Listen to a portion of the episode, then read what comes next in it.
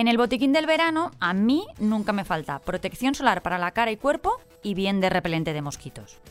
Eso, que parece que lleva toda la vida entre nosotros y nos acaba haciendo el día a día mucho más fácil, al menos a mí, lo tuvo que inventar alguien. Algún científico, no sé, una persona lista. Alguien que detectara que si el ser humano se expone al sol, se quema y puede tener cáncer de piel. Y otro alguien a quien acribillaron los insectos en verano y buscó poner resoluciones. De eso ha ido siempre este podcast, de gente que hace cosas buenas. Y en el de hoy nos vamos a centrar en la medicina, cuya investigación está dando pasos agigantados. Ahora te cuento.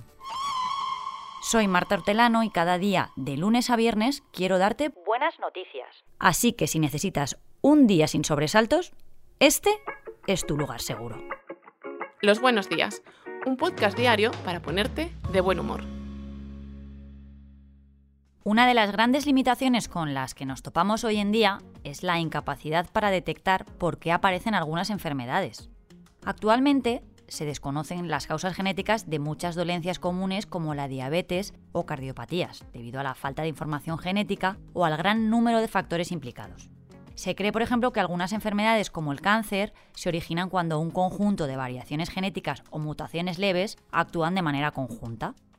Pero como siempre te digo, Jolín, qué suerte tenemos de que los científicos, a pesar de que nos acordamos poco de ellos, excepto en este podcast, claro, siempre, siempre estén al pie del cañón trabajando por nosotros. Pues bien, ahora un estudio internacional codirigido por investigadores españoles ha secuenciado el genoma de 809 primates y ha revelado una forma de encontrar mutaciones genéticas responsables de muchas enfermedades humanas, entre ellas cardiopatías y diversos cánceres. Los resultados han ayudado a crear un algoritmo de inteligencia artificial para identificar las causas genéticas de esas dolencias humanas. El trabajo, publicado en la revista eScience con investigadores de 24 países, proporciona nueva información sobre la diversidad genética de los monos, que es importante para comprender y conservar la especie más cercana a la humana. Vamos, que el humano viene de los primates y de algo nos tenía que servir.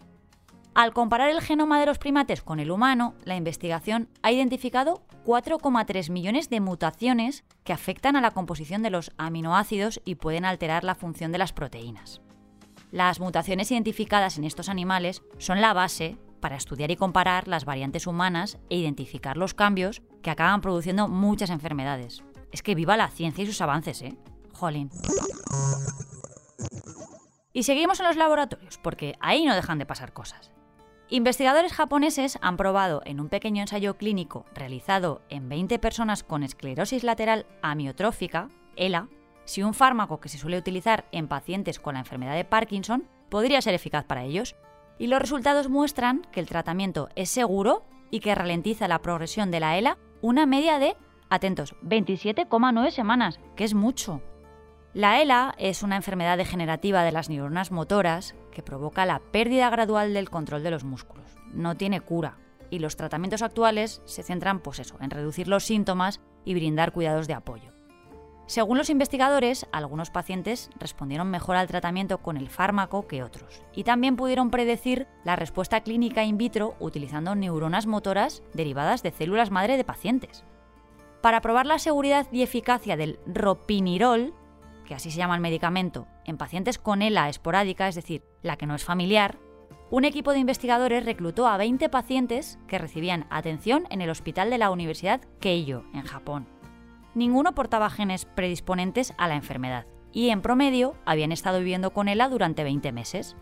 El ensayo fue doblemente ciego durante las primeras 24 semanas, lo que significa que los pacientes y los médicos no sabían qué enfermos estaban recibiendo ropinirol y cuáles estaban recibiendo un placebo. Luego, ya durante las siguientes 24 semanas, todos los que deseaban continuar recibieron el fármaco conscientemente.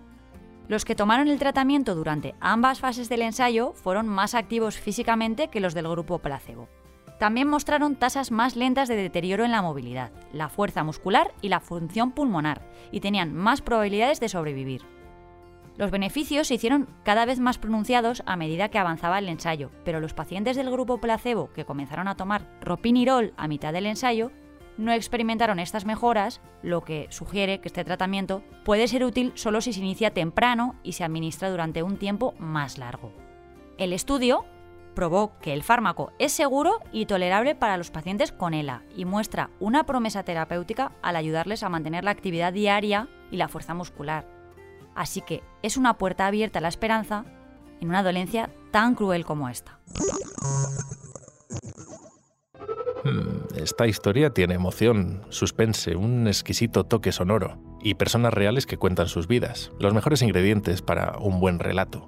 Bueno, pues tú, que disfrutas con narraciones como estas, puedes acceder a Sonora, la nueva plataforma de podcast de ficción y documentales con una oferta especial. Tu suscripción anual a este periódico y un año de Sonora por solo 49,99 euros. Si te interesa, llama al 900-810-042 y activamos tu suscripción inmediatamente. 900-810-042. Con Sonora y este periódico, la vida real y la ficción mejor contadas. Oferta limitada hasta el 30 de junio de 2023. Hay demasiados derechos que ha costado muchísimo conquistar y en los que no se puede dar ni un paso atrás. Uno de ellos es el matrimonio entre personas del mismo sexo, por ejemplo. Un gran avance social para el colectivo LGTBI que esta semana está de fiesta. Y es que hoy se celebra el Día Internacional del Orgullo LGTBI o Día del Orgullo Gay, en el que se lucha por la igualdad y dignidad de las personas gays, lesbianas, trans, bisexuales e intersexuales. No es casualidad que sea un 28 de junio. Durante la madrugada de un día como hoy, pero en 1969, en un barrio de Nueva York llamado Greenwich Village, se produjo una redada policial en un bar llamado Stonewall Inn. Allí hubo disturbios por una serie de manifestaciones espontáneas y violentas de gays, lesbianas, transexuales y simpatizantes. Fue la primera vez que la comunidad luchó contra el sistema que perseguía la homosexualidad. Por ello, se tomó esta fecha como el día idóneo para conmemorar el orgullo. Atento porque seguro que en tu ciudad hay alguna actividad este fin de semana.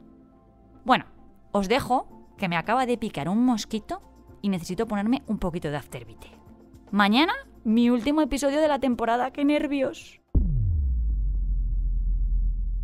Muchas gracias por escucharnos y gracias a ti, Marta. Un placer. Recuerda que si te ocurre algo bueno y quieres contárnoslo, puedes escribir a losbuenosdías@lasprovincias.es. Este podcast ha sido escrito por Marta Hortelano, la edición es de Amalia Yusta y Paco Sánchez, el diseño sonoro es de Rodrigo Ortiz de Zarate y la producción de Miquel Abastida y Tamara Villena.